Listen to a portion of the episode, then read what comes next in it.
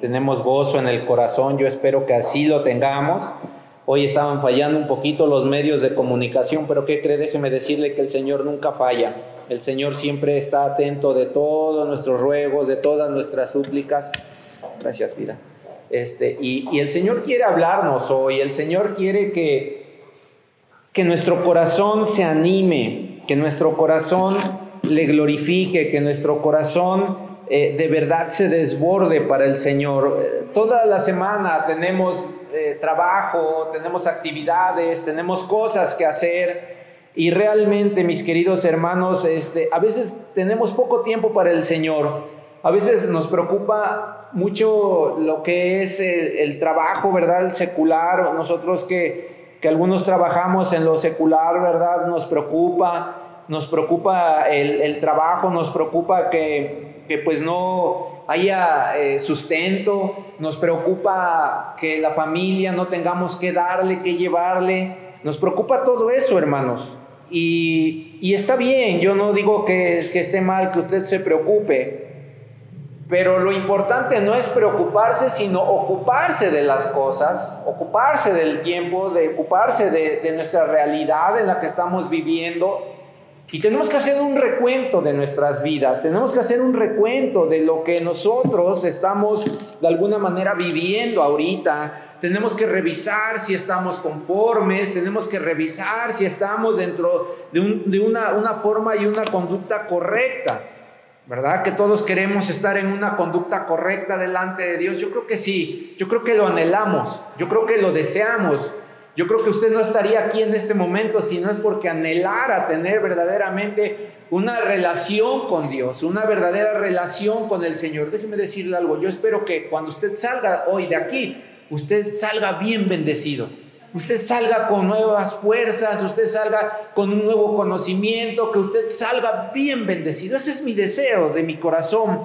Pero antes de estar el deseo este en mi corazón, ha estado en el corazón de Dios. Así es que Dios le ama y Dios quiere que usted salga bendecido de este momento. Amén.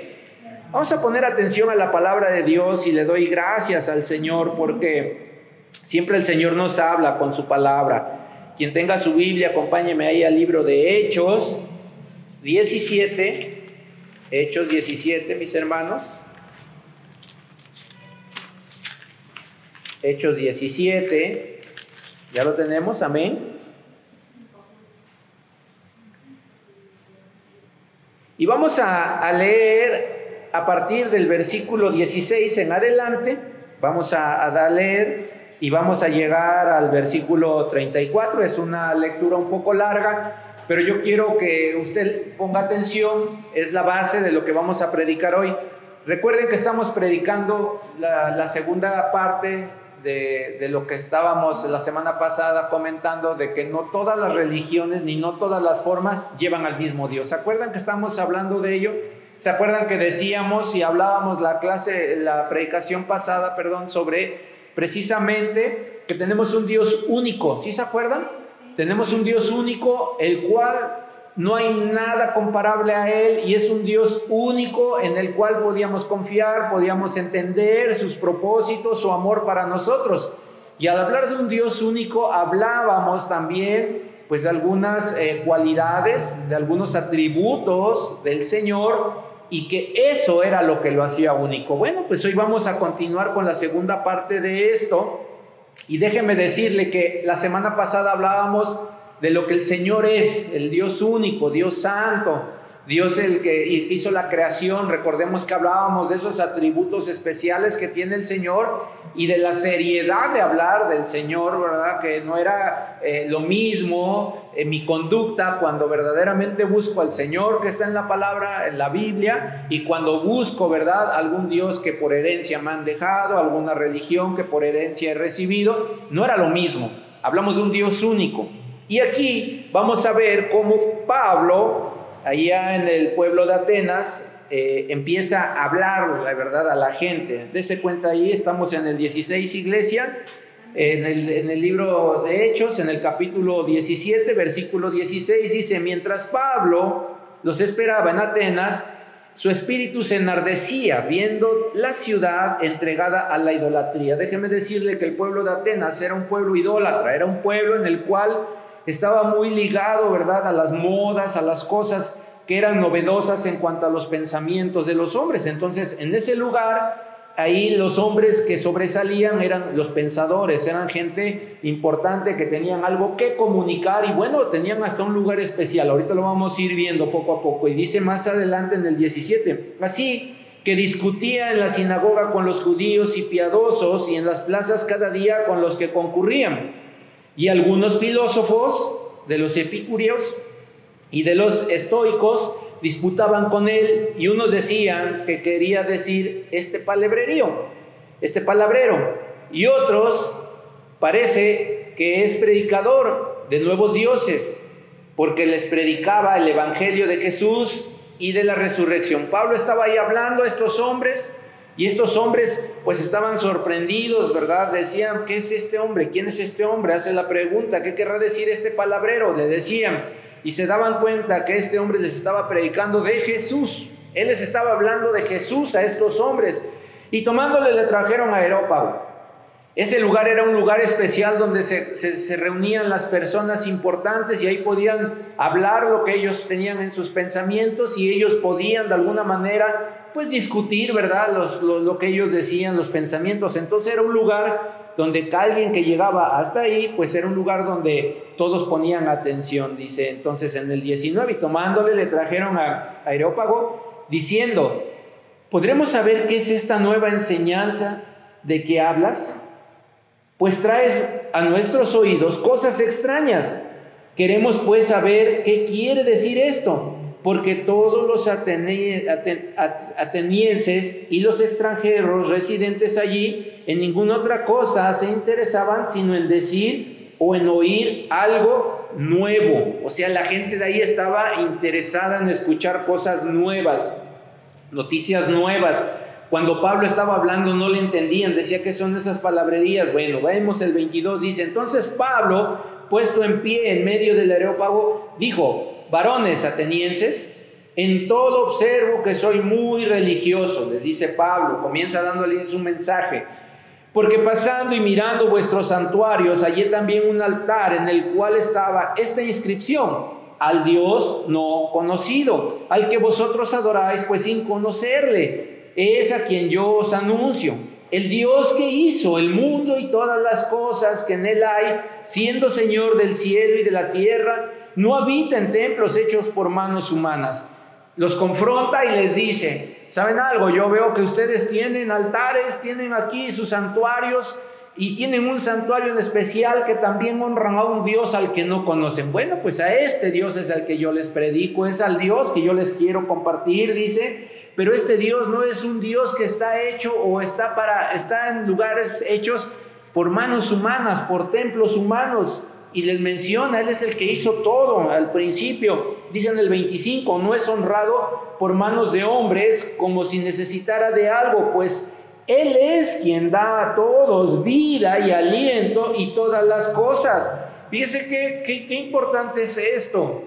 A veces creen las personas y dicen, es que voy a tener esta imagen, voy a poner este altar en la casa, en mi trabajo, y ahí va a estar Dios con nosotros. Y déjame decirle que, que esto no es así. Aquí dice, ¿verdad? Que era unas imágenes, era un santuario y decía ahí al Dios no conocido. ¿Por qué? Porque no entendían quién era Dios y empieza a hablar así. Así es que dice aquí que nosotros debemos honrar a Dios no con las manos. Dice, ustedes honran a, sus dioses con las manos, con cosas que hacen, con imágenes, con, con, condiciones en las cuales... Dios no es eso, Dios no está ahí, Dios no quiere que se honre así. Dice, y dice en el 26, y de una sangre ha hecho todo el linaje de los hombres para que habitasen sobre toda la faz de la tierra. Y les ha prefijado el orden de los tiempos y los límites de su habitación. Es decir, Dios, el verdadero Dios, ha hecho la humanidad, ha hecho los hombres. Y no solamente eso, sino que también ha establecido el tiempo de los hombres, el tiempo que vamos a estar aquí, el tiempo que vamos a vivir, lo que vamos a hacer, ¿verdad? Está establecido ya por el Señor.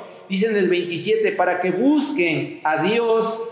Dice, si en alguna manera palpando pueden hallarle, aunque ciertamente no está lejos de cada uno de nosotros. Les dice, todo esto es hecho por el Señor para que ustedes puedan encontrar a Dios, busquen a Dios.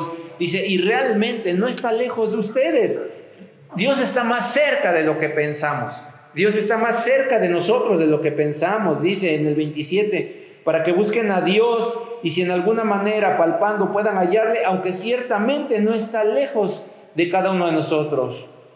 Porque en Él vivimos y nos movemos y somos como algunos de vuestros propios poetas también han dicho, porque linaje suyo somos. Siendo pues linaje de Dios, no debemos pensar que la divinidad sea semejante a otro, a, oro, o a plata, o a piedra, o a escultura de arte, o a imagen de hombres. Aquí Pablo lo que les dice de, de, esto, dice es que Dios es vivo, Dios está vivo, Dios está entre nosotros. En otra palabra encontramos, ¿verdad? Que dice, de donde están dos o tres reunidos en su nombre, ahí está Dios en medio de ellos. Y aquí está el Señor, su presencia de Dios, cuando oramos, cuando alabamos, cuando doblamos rodilla. Aquí está el Señor, esa es la presencia del Señor. Y no lo tenemos que ver, dice ahí, que ni en plata, ni en oro, ni en piedra, ni en escultura, ni de arte, ni de imaginación de hombres. La imaginación de hombres, de gente que nos dice en su imaginación, mira, Dios es esto, Dios es aquello, Dios está aquí, Dios es así, Dios, eso, eso no es verdad. Dios está con nosotros, pero no de la manera que cree el hombre conocerle. Dice ahí en el 31, por cuanto ha establecido un día en el cual juzgará al mundo con justicia por aquel varón a quien designó dando fe a todos con haberle levantado a los muertos. Y aquí se refiere a Jesús. Dice que va a haber un juicio por Jesús, en Jesús. ¿Por qué? Porque dice ahí que Jesús fue enviado para que por medio de la fe en él podamos ser levantados de los muertos. Es lo que él les decía, les predicaba rápido, les predicó inmediatamente, les dijo prontamente, Dios no es un Dios donde ustedes lo van a ver, lo van a visualizar en cosas. Segundo, es un Dios verdadero, un Dios real, un Dios vivo que está muy cerca de ustedes. Tercero, también aquí les dice a ellos, viene un juicio de parte de Dios, viene un juicio para ustedes, apelando, ¿verdad? a sus acciones, a su manera de vivir, viene un juicio para ustedes. Ese juicio va a ser por Jesús, que dice aquí que estableció el Señor. Y bueno, cuando Él empieza a hablar de todo esto, Él termina hablándoles de la resurrección. Ustedes van a resucitar al tercer, eh, cuando ustedes mueran, como Jesús lo hizo al tercer día, ustedes van a resucitar. Cuando habló todo esto Pablo, esa gente, dice ahí en el, en el 34, en el 32, perdón, dice, pero cuando oyeron de la resurrección de los muertos, unos se burlaban y otros decían, ya te oiremos acerca de esto otra vez. Y así Pablo salió de en medio de ellos, mas algunos creyeron juntándose con él, entre los cuales estaba Dionisio, el Aeropagita, una mujer llamada Damaris y otros con ellos. Se dividió la gente, se dividió los pensamientos, se dividieron las personas. ¿Qué sucedió aquí? Que bueno, unos empezaron a burlar, mira lo que habla Pablo, mira lo que él predica, mira lo que él dice. Se empezaron a burlar de Pablo. Hoy se burla la gente cuando les hablamos del Dios verdadero. Hoy la gente ya no quiere escuchar del Dios verdadero cuando le decimos, ¿por qué no arrepientes tu corazón? Mira, Dios te ama, mira que Dios quiere contigo. Ah, sí, sí, cómo no. En otra ocasión platicamos, mira, no quiero ser grosero contigo, pero yo también busco a Dios, a mi forma, pero yo busco a Dios. Mira, la verdad es que yo no necesito ir a una iglesia. Yo en lo personal siempre estoy buscando a Dios y podemos encontrar muchas cosas, muchos pensamientos del mundo actual precisamente para no reconocer la necesidad que tenemos, número uno, y número dos, la bendición que es estar cerca del Señor, cerca de Dios. Y uno de los lugares donde nosotros vamos a encontrar al Señor antes que aquí en la iglesia y antes que en cualquier lugar es en nuestro corazón. Grábeselo, grábeselo, grábeselo. Si en su corazón no está el Señor, habrá diez mil iglesias en su región y usted no va a asistir. Si el Señor no está en su corazón y en sus pensamientos, podrá usted tener la mejor Biblia de estudio, va a poder tener tal vez la más cara del mundo, Pero las palabras no van a hacer nada en usted, ni tampoco van a transformar su vida, ni su pensamiento, ni su corazón. ¿Nos damos cuenta? Por eso decía ahí Pablo, ustedes hacen todo con oro, hacen con plata, podemos tener tal vez una Biblia chapada en oro, podemos tener tal vez un púlpito, ¿verdad? De plata, de oro, de piedra. Está bien, no está mal. Pero si su corazón, que es el primer lugar donde debe de estar el Señor, no está, usted tiene una necesidad. Y usted no puede hablar que está conociendo o que usted está delante del Dios verdadero. A lo mejor está delante del Dios que le habrán explicado quién era, a lo mejor delante de una imagen, a lo mejor delante de una religión en la cual a lo mejor usted se someta. O a lo mejor el que esté ahí liderando eso lo va a someter y le va a decir esto tienes que hacer, esto tienes que hacer y aquello. Y a lo mejor lo hace. Y a lo mejor a la vista de esa persona usted va a estar en lo correcto y va a decir, muy bien, pero ¿dónde está el Señor? ¿Cómo está usted a la vista de Dios? Yo puedo testificar de algunos de ustedes decir, perfecto, están muy bien, no faltan a la iglesia, se ve que leen su Biblia, se ve que todo eso, pero si su corazón no está el Señor, de nada le sirve, hermano. De tal manera que aquí empieza una diferencia entre las cosas, ¿verdad? De cómo la gente ve al Señor verdadero y de la gente que no conoce al Señor. Dice ahí que algunos de ellos sí captaron lo que, lo que Pablo dijo. Y hablamos de Dionisio, el aeropagita. ¿Saben quién era Dionisio? Un hombre que estaba ahí siempre, refutando, hablando, ahí en ese lugar. Era aeropagita, era de los que estaban ahí. Y él al entender la palabra de Dios, al entender el Evangelio, ese hombre se alejó de ese lugar y siguió a Pablo. Dice la palabra de Dios que Él se aleja y, sigue a Pablo. Así como cuando nosotros hemos sido llamados por el Señor, debemos de alejarnos, debemos de tomar una decisión en nuestras vidas y decir, a partir de este momento yo sigo al Dios verdadero, quiero conocer al Dios verdadero, voy a buscar al Dios verdadero. Así es que esto es importante para nosotros, mis hermanos. Déjeme decirle, el, domingo pasado hablábamos sobre el Dios verdadero que habla la Biblia y, y vimos varios atributos de Dios que lo hacen único. Ahora bien, hablar de una religión como lo que estábamos viendo ahí en Atenas, lo que practicaba la gente, esas reuniones, esos lugares donde se reunían, esos lugares donde tenían sus altares, esos lugares donde ellos iban y rendían un culto.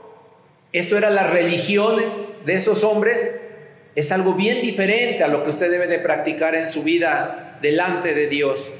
Déjeme decirle que una religión es un conjunto de creencias y dogmas acerca de la divinidad, de sentimientos de veneración y temor hacia ella, de normas morales para la conducta individual y social y de prácticas rituales, principalmente la oración y el sacrificio para dar culto.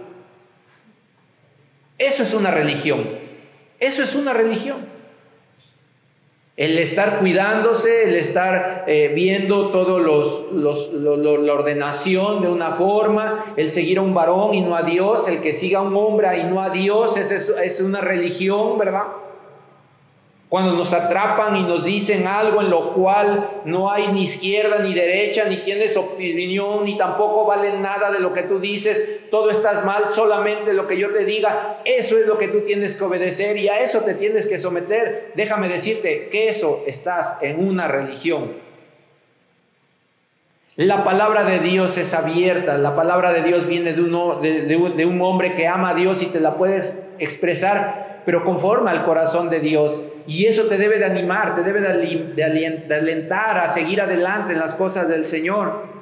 Y esto es bueno cuando nosotros entendemos y encontramos, ¿verdad? La, palabra de Dios, la bendición de Dios, cuando la leemos, cuando la escuchamos y cuando Dios empieza a cambiar nuestros corazones, empezamos a rendir culto a Dios. Pero la pregunta aquí sería que hay tres realidades de cómo seguimos todo esto. Ahora, ¿Soy una persona que de verdad quiero conocer a Dios? Tú necesitas hacerte esa pregunta. ¿De verdad quieres conocer a Dios? Y si es sí, amén por ello. Vamos a ver algunos aspectos que tú tienes que identificar para que tú puedas ser esa persona que de verdad quiere conocer a Dios. Lo siguiente que tú te tienes que preguntar es a quién le estás rindiendo culto. ¿A quién le estás rindiendo culto? ¿Cuáles son esas personas? ¿Cuál es ese lugar? ¿Cuál es, ¿Qué es a lo que tú le rindes culto? Ahorita lo vamos a ver. Y lo último es, ¿qué tiempo dedicas para conocer a Dios? Atenas era una ciudad donde existían personas las cuales tenían varios dioses. ¿Y por qué tenían varios dioses? Porque eran muy religiosos, creían tener una mente abierta. Ellos pensaban que tenían una mente abierta. Alguien que llegaba y les comunicaba a, los atenienses algo y que les sonaba bien y les decía, este es el Dios que quiero y esto lo explico, ellos lo tomaban y decían, está bien. Hoy la gente le puedes predicar cualquier cosa y lo va a creer. Hay gente con mucha necesidad. Y hoy ahí tenemos que estar bien alertas porque hay mucha gente hoy día que pareciera que predican la palabra de Dios, pero en realidad eso no es real. En realidad hay cosas en las cuales viene más la influencia del hombre que la influencia de la palabra de Dios, la esencia de la palabra de Dios. Y si con todo esto nosotros no buscamos de verdad al Señor y solamente nos quedamos con lo que nos dicen, pues nos complica nuestra manera de, de adorar a Dios verdadero. Atenas era una ciudad, decíamos, un lugar donde existían muchas religiones, muchos dioses eran muy religiosos. En ese lugar ahí era, era importante reunirse, el Erópago, ellos tenían un lugar donde ellos se reunían para escuchar todo lo relacionado a las creencias, a diferentes dioses. Ahí lo vemos, ¿verdad? Lo leíamos hace rato en Hechos 17, 17 y 18. Estas personas solo querían escuchar enseñanzas y cosas nuevas. Déjame decirte, que la palabra de Dios se estableció desde la fundación del mundo. Y que la palabra de Dios no cambia. Que la palabra de Dios desde que se escribió al principio en el corazón del Señor no cambia para nosotros. De tal manera que cada vez que te traen una moda dentro de la iglesia, te traen una nueva forma de adorar a Dios, te traen nuevas formas para hacer las cosas, ten precaución porque el Dios verdadero sigue igual desde el principio, desde la fundación del mundo hasta nuestros días. Esto es importante que lo reconozcamos. Esas personas solo querían escuchar enseñanzas y doctrinas nuevas. ¿Sabes algo? No hay doctrinas nuevas, es el Evangelio. Es el Evangelio lo que salva, es el Evangelio lo que tú tienes que conocer, es el Evangelio lo que tú tienes que vivir, es el Evangelio lo único que te va a llevar a conocer a Jesús. Y Jesús es el único mediador entre los hombres y Dios, amén. No hay otra cosa, no hay otra enseñanza, no hay otra forma de llegar a Dios si no es a través de Jesucristo. A través de la sangre eres limpiado, a través de Jesucristo solamente. Si lo entendemos así, amén. No hay otra forma. No hay un talismán. No hay un sacrificio. No hay algo en lo cual pueda cambiar la esencia del Evangelio en Jesús. Y tú tienes que grabarlo en tu mente y en tu pensamiento y estar ahí. Cuando Pablo les predicaba del Dios verdadero y les hablaba del Dios de la creación, ellos escucharon atentos, pero cuando les habló del arrepentimiento, del juicio y de la resurrección, perdieron la atención. Y hoy día a la gente le gusta que le hables las bendiciones de Dios, les gusta a la gente que les hables, ¿verdad? De todo lo hermoso que Dios obra, de los milagros de Dios, de todas aquellas proezas que Dios va a hacer por el creyente. La gente quiere escuchar eso y te pone atención y se pone atenta, pero cuando tú le hablas de un Dios real, de un Dios que le irrita el pecado, de un Dios que está molesto con aquel que peca, de un Dios que tiene un juicio para aquel que peca, para aquel que no quiere reconocer el sacrificio de su Hijo Jesús, ya no le gusta a la gente ya no le gusta a la gente. Porque entonces se empiezan a sentir señalados, se empiezan a sentir ofendidos, se empiezan a sentir eh, rechazados tal vez, y hay muchas condiciones que entra cuando tú le dices a una persona, arrepiéntete, porque tú necesitas arrepentirte. ¿Sabes que a Juan el Bautista le tocó, le costó la cabeza el predicar el evangelio, el poder decirle a una persona, arrepiéntate, arrepiéntete, arrepiéntete? Le costó la cabeza a Juan el Bautista. Herodes mandó, ¿verdad?, que le quitaran la cabeza. ¿Por qué? Porque él sabía que su forma de vida de ese, de ese hombre no era la correcta. Y cuando llega ese profeta y lo confronta y le dice, arrepiéntete, este hombre, en lugar de arrepentirse, entró en ira, entró en pánico, entró en, en, muina. ¿Y qué hizo este hombre? Permitir que le cortaran la cabeza. Judas Judas estuvo con Jesús, estuvo con los apóstoles, estuvo ahí con ellos, estuvo en la enseñanza, en el aprendizaje de con Jesús, todo estuvo. Yo creo que uno de los hombres muy cercanos a Jesús fue Judas. Y de la misma manera, Judas al final decidió y prefirió ir y colgarse. Y así podemos ver muchos ejemplos en la Biblia de gente que cuando se, son confrontados en su manera de vivir, en su vida, en su pecado, esas personas les pasa lo que los atenienses empiezan a decir, bueno, pues hablando de esto, a mí me han dicho que Dios es bueno y que Dios no me va a hacer nunca nada. Claro que así es así, pero cuando caminas de su mano, cuando caminas en lo que Él enseña, cuando caminas de una manera recta delante de Él, despreocúpate. Él es tu ayudador, Él es el que te va a sostener, Él es el que te va a guardar, Él es el que te va a guiar. Pero déjame decirte que si uno vive en pecado, es un Dios de ira, es un Dios de juicio. Y que en realidad cuando hablamos de la santidad de Dios, imagínese a tal nivel de la santidad del Señor que dio a su Hijo unigénito, dice ahí, para que todo aquel que cree no se pierda, sino tenga vida eterna. Pero no lo mandó solamente a que nos visitara. Jesús no vino a visitarnos solamente y a saludarnos y a decirnos, hola, ¿cómo están? Yo quiero que me sigan, yo quiero que ustedes el día de mañana formen una iglesia y sean cristianos. Eso nos dijo, Él no hizo solamente eso, Él dio su vida y la dio en una vida, dio su vida en una cruz. Y en una cruz pasó vergüenzas y cargó el pecado de todos, incluyendo el nuestro. ¿Y sabes para qué lo hizo?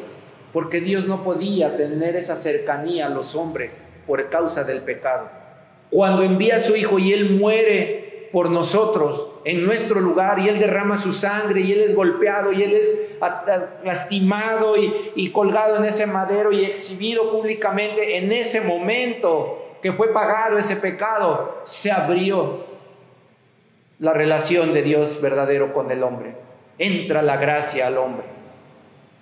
Y a partir de ese momento nosotros podemos entender las cosas.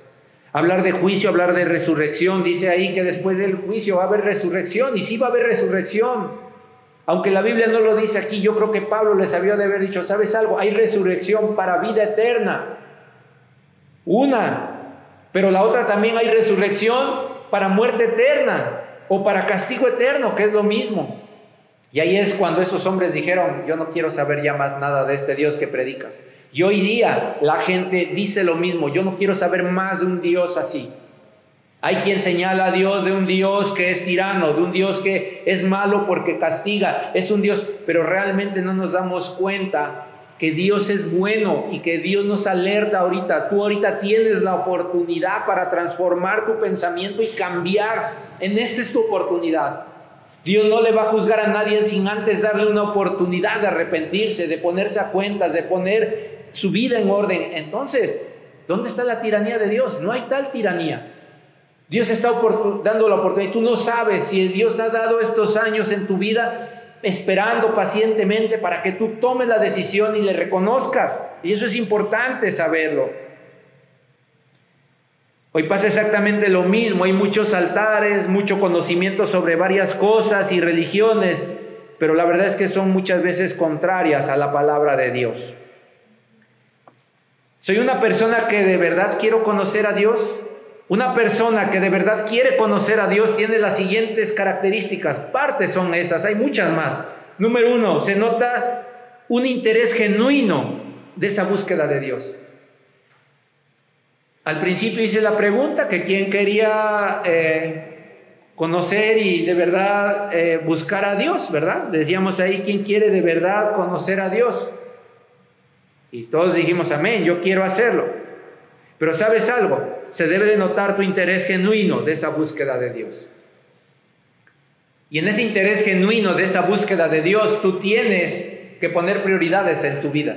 Y esas prioridades, en el número uno de tus prioridades debe de estar el Señor. Lo segundo que vamos a encontrar en una persona que de verdad quiere conocer a Dios es que desea cambiar de rumbo en su vida. Una persona que verdaderamente conoce a Dios y que verdaderamente quiere conocer a Dios y que verdaderamente quiere seguir al Dios de la Biblia, al Dios verdadero, tiene que cambiar de rumbo su vida. No puede haber un antes y un antes y un antes y un antes y un antes. Tiene que haber un antes, un nuevo nacimiento, una nueva fe, una nueva orden y una nueva vida. Eso es lo que enseña el Evangelio. Si tu vida no ha cambiado de, aquí para atrás, tú no has tratado de verdad de conocer a Dios. Tú necesitas cambiar de rumbo tu vida.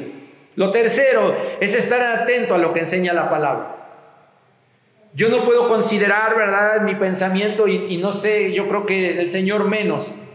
Alguien que dice, yo quiero conocer a Dios, yo deseo conocer a Dios, y cuando le preguntas un texto bíblico, no se sabe la palabra. Conocer a Dios o, o verdaderamente conocer al Dios verdadero no nos convertimos en oidores solamente, nos convertimos en hacedores de la palabra. Y para que tú puedas ser hacedor de la palabra, tú necesitas conocer la palabra de Dios. Así es que en ese orden de prioridades, lo segundo que tú tienes que poner también, tercero tal vez como esas, esas primeros cinco prioridades de tu vida es la palabra de Dios. Si tú no conoces la palabra de Dios, tú no conoces al Dios verdadero. Si tú ahorita escuchas y al ratito ya se te olvidó, tú no conoces al Dios verdadero. ¿Qué es lo que te va a dar ese conocimiento? ¿Qué es lo que te va a ayudar? Es precisamente el conocer a Dios a través de su palabra. Es una persona, la siguiente cuatro, es una persona que se aleja de una vida perdida. Una persona que verdaderamente quiere conocer a Dios necesita seleccionar su vida y sus relaciones, con quién se relaciona, con quién se lleva, a quién escucha, a quién no escucha. Todo esto él tiene que empezar a alejarse. ¿Por qué? Porque en esta manera se va a empezar a alejar de las cosas que hacen que peque contra Dios verdadero. La verdad es que muchas veces puede decir alguien, yo voy hacia el mismo Dios, entiendo que es lo mismo, mi forma es la misma, a mí me enseñaron que es lo mismo, sí, pero si tu vida no refleja esto que dice la palabra, ¿verdad? Ese nuevo nacimiento, ese cambio, discúlpame con todo respeto, pero tú no conoces al Dios verdadero. Tú no sabes del Dios verdadero. Entonces necesitas alejarte de esa vida, de esas compañías, de esas amistades que no te traen nada bueno, de esa gente que en lugar de ayudarte a conocer a Dios, te alejan de Dios. Te invitan cosas en las cuales no son buenas, no son de bendición. Tú tienes que aprender a poner un límite. ¿Quieres conocer verdaderamente a Dios? Empieza a trabajar en esto en tu vida. Cinco, su personalidad cambia y se modela a la voluntad de Dios. Una característica del nuevo nacimiento es la personalidad cambia y se modela a la voluntad de Dios. He escuchado gente creyente, inclusive me atrevo a decir que, desde cuna han, conocido el Evangelio, por, por decir algo, que han conocido desde muy pequeños el Evangelio, y pasa la vida y dicen, genio y figura hasta la sepultura. ¿Hemos escuchado eso? Y esas formas, e, e, esas características 100% humanas, aunque no sean inmorales, no dejan de ser perjudiciales para la misma persona o para quien está cerca de la persona. Y dicen, yo así soy. No, espérame, tú cambia. Tú necesitas un cambio, tú necesitas ser diferente, tú necesitas poner el corazón de Dios en el tuyo y ser una nueva persona, cambiar. Si tú no has cambiado y dirás, hermano, como que está muy repetitivo todo, pareciera muy repetitivo. Pero si te das cuenta, todos estos conceptos llevan a lo mismo, a la esencia del Evangelio. Lo que yo te estoy compartiendo ahorita es la esencia del Evangelio. Tú necesitas cambiar. Tú necesitas ser diferente. La gente necesita verte a ti un hombre atrás y un hombre nuevo, una mujer atrás y una mujer nueva. Una persona que de verdad busca a Dios, una mujer, un hombre que son piadosos, que son esas personas piadosas las que verdaderamente buscan la cercanía del Señor, aquellos que doblegan su vida, humillan su vida y ponen primeramente al Señor en ellos. ¿Verdad que ya empieza a verse diferente, que no es lo mismo todas las religiones y las formas que llegan al mismo Dios? Claro que no. Algo importante, ya casi terminamos, hermanos. ¿A quién le das culto? ¿Te has puesto a pensar si verdaderamente le das culto al Dios verdadero o a qué le das culto? ¿Se ha puesto a pensar a quién le rinde culto? ¿Delante de quién se pone de rodillas? A veces nos ponemos de rodillas delante del esposo o de la esposa. A veces nos ponemos de rodillas delante de los hijos. A veces nos ponemos de rodillas delante del jefe del trabajo. A veces nos ponemos de rodillas delante de alguna autoridad. A veces nos ponemos de rodillas delante del dinero. A veces nos ponemos de rodillas delante de cualquier otra cosa, del trabajo. A veces es el trabajo. A veces nos ponemos de rodillas delante de él. Y déjeme decirle que la Biblia enseña que delante solamente de Dios, Jesús, Espíritu Santo, hablando de ese Dios en tres personas, es de quien debemos de ponernos de rodillas. Pero a veces no lo entendemos y dejamos que la vida nos lleve, nos lleve, nos lleve. Y cuando nos damos cuenta, ya le estamos rindiendo culto a cosas que no tienen nada que ver con el Señor. Y luego te preguntas, ¿por qué me siento triste? ¿Por qué me siento ansioso? ¿Por qué me siento confundido? ¿Por qué estoy así? Si yo vengo a la iglesia, si yo leo mi Biblia, si yo hago oración, si lo haces, pero el culto, leíamos hace, les compartí hace ratito que era el culto, ese temor, e, ese cuidado, ¿verdad? E, e, ese, ese culto, ¿a, quién se lo rendimos? Éxodo 23 al 6 dice, no tendrás dioses ajenos delante de mí. No te harás imagen ni ninguna semejanza de lo que está arriba en el cielo, ni abajo en la tierra, ni en las aguas debajo de la tierra. No te inclinarás a ellas, ni honrarás, porque yo soy Jehová tu Dios fuerte, celoso, que visto la maldad de los padres sobre los hijos hasta la tercera y cuarta generación de los que, los que me aborrecen. Y hago misericordia a millares, a los que me aman y guardan mis mandamientos. Entonces, una de las cosas bien importantes que tenemos que ver es a quién le estoy rindiendo culto. ¿Al Dios verdadero o alguna otra cosa? ¿Alguna otra cosa? Todo lo que nos distraiga, de darle la adoración a Dios son cosas a las cuales nosotros le rendimos culto. A veces pueden ser los deportes, a veces puede ser un programa de televisión, a veces puede ser cualquier cosa. ¿A qué le rendimos culto? Vamos a ir a Mateo 7, 21 al, al 23. Mateo 7, 21 al 23. Dice la palabra de Dios así, no todo el que me dice, Señor, Señor, entrará en el reino de los cielos sino el que hace la voluntad de mi Padre que está en los cielos. Ahí le doy una, una, alternativa para que capte la idea. Y dice en el 23, y entonces les declararé, nunca os conocí apartados de mí, hacedores de maldad. Pero déjeme decirle que en el 22 dice, muchos me dirán en aquel día, Señor, Señor, ¿no profetizamos en tu nombre? y, en tu nombre no echamos fuera demonios y en tu nombre hicimos muchos milagros. Aquí está hablando de gente que estaba haciendo cosas que no son comunes. Dice que profetizaban, que predicaban en tu nombre, que hablaban cosas en tu nombre. Y otros dicen ahí que echaban fuera demonios y otros dicen que hacían muchos milagros. Y podemos encontrar todo esto y ver que esa gente no la conoce el Señor. De tal manera que nosotros podemos tener una apariencia de hacer y a lo mejor tú puedes actuar y, realizar un milagro y todos se van a sorprender y van a decir, te fijaste, este hermano, este hombre hace cosas grandes, pero delante de Dios están desaprobados. Por eso hay que tener cuidado. Cuando a ti te prometen algo en una religión, en una forma, te dicen, mira esto, haces aquello, haces aquí, mira, va a haber un milagro. Yo no dudo que pueda ser un milagro en todo lo que tú practiques, pero lo que sí es que dudaría si está bien delante de Dios. ¿Por qué? Porque hablábamos hace rato de las prioridades y del reflejo de la gente, cómo busca Dios. Entonces, aquí es importante ver esto. ¿A quién le das el culto? En estos tiempos de comunicación instantánea es muy fácil perderse de una verdadera adoración a Dios. Adorar a Dios es tener una relación directa con Él y rendirle culto. Y rendirle culto al Señor es a través, por ejemplo, de la obediencia. Si tú obedeces a Dios, tú le estás rindiendo culto a Él.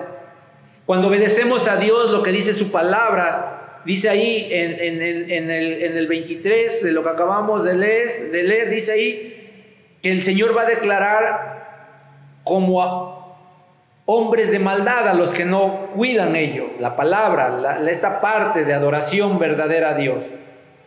Pero cuando hacemos la voluntad de Dios, dice ahí en el 21, que está en, en, el corazón de Dios, entonces nosotros podemos entender que esa es obediencia real. Necesitamos obedecer a Dios para poder nosotros estar sirviendo al Dios verdadero. ¿Qué tiempo dedica para conocer a Dios? El tiempo eh, es algo importante. Eh, hablar del tiempo, se han hecho canciones, se han hecho poemas, se han hecho fábulas, se han hecho pensamientos. Pero tú cómo entiendes el tiempo, ya con esto terminamos, tú cómo entiendes el tiempo.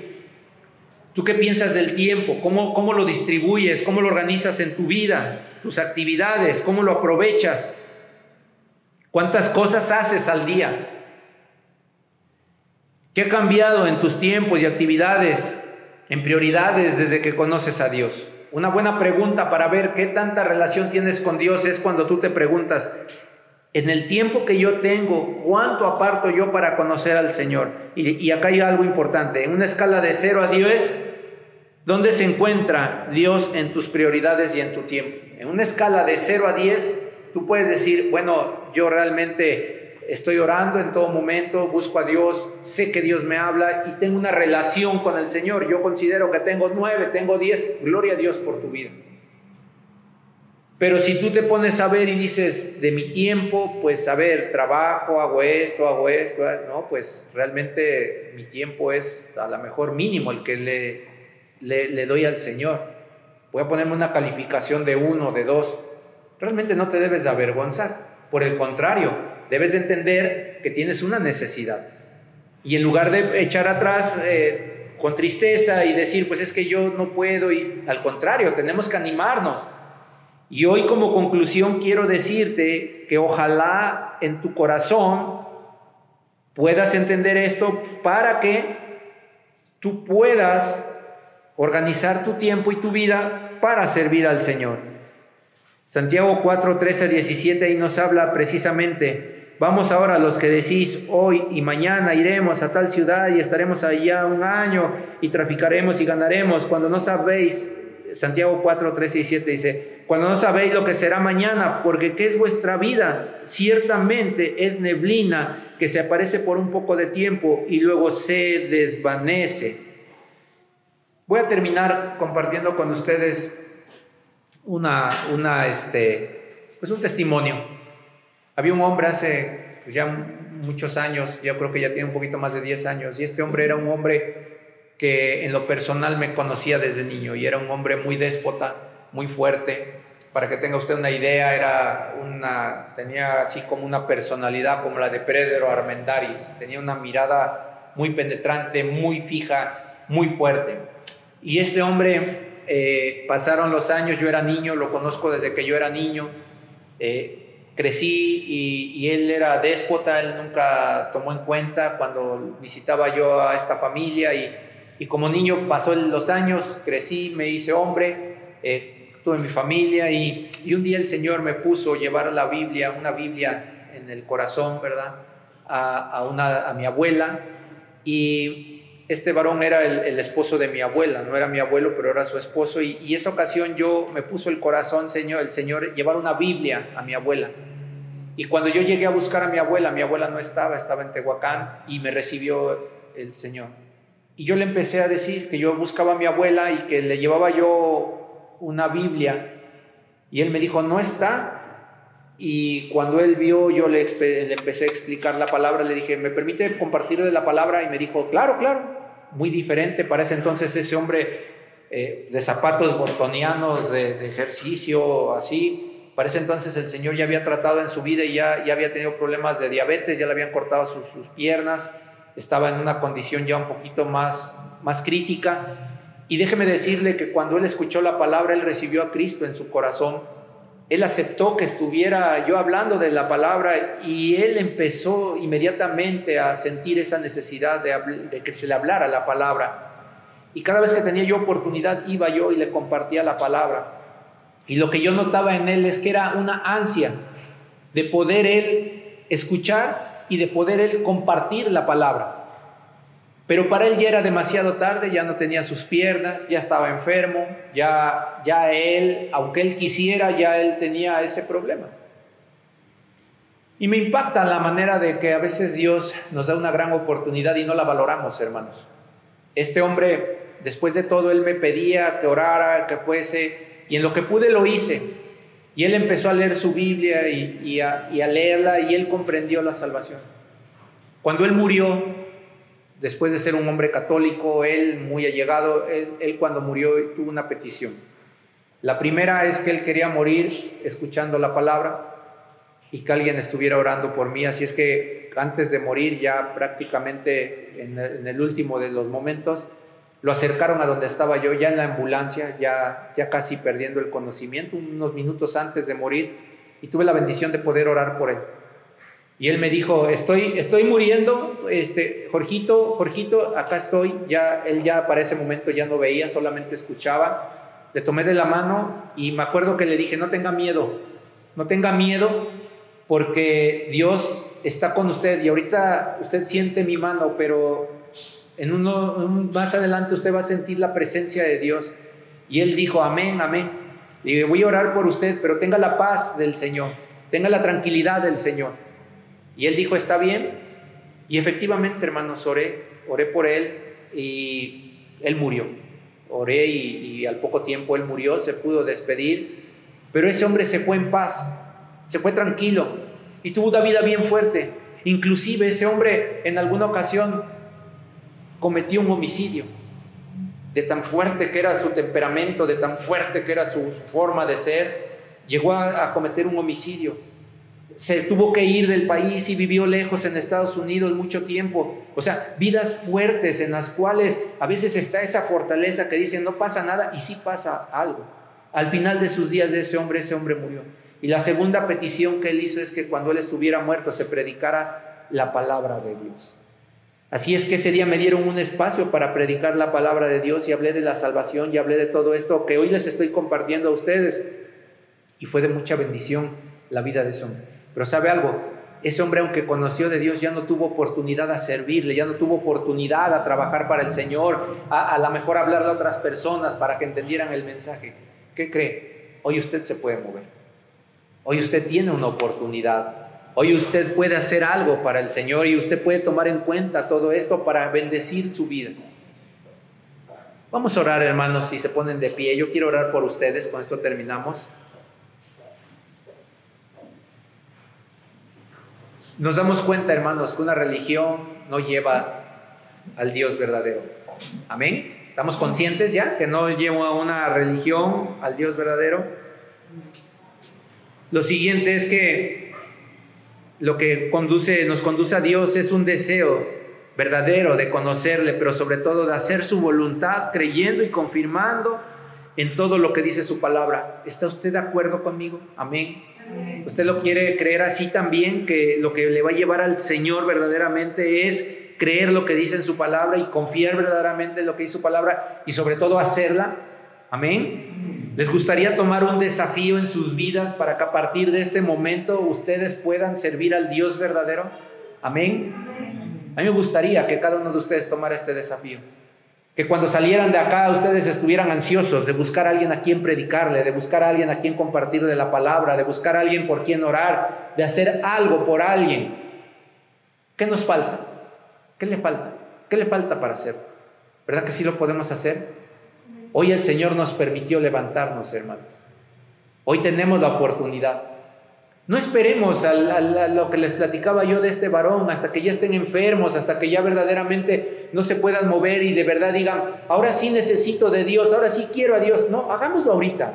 Hagámoslo ahorita, que podemos salir, que podemos hablar, que podemos compartir. No esperemos hasta el final. Hagámoslo. Y orando demos gracias a Dios por su gracia, por la oportunidad de ser perdonados y de conocerle más cada día.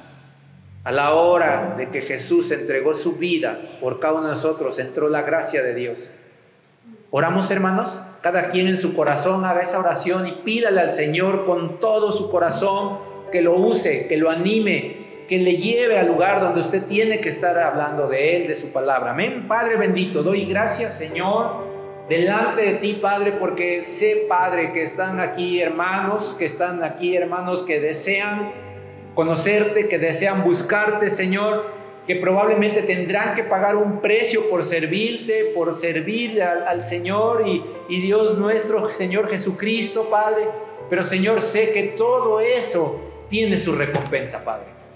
Yo sé, Señor, que tú recompensas a todo aquel que te ama, Padre.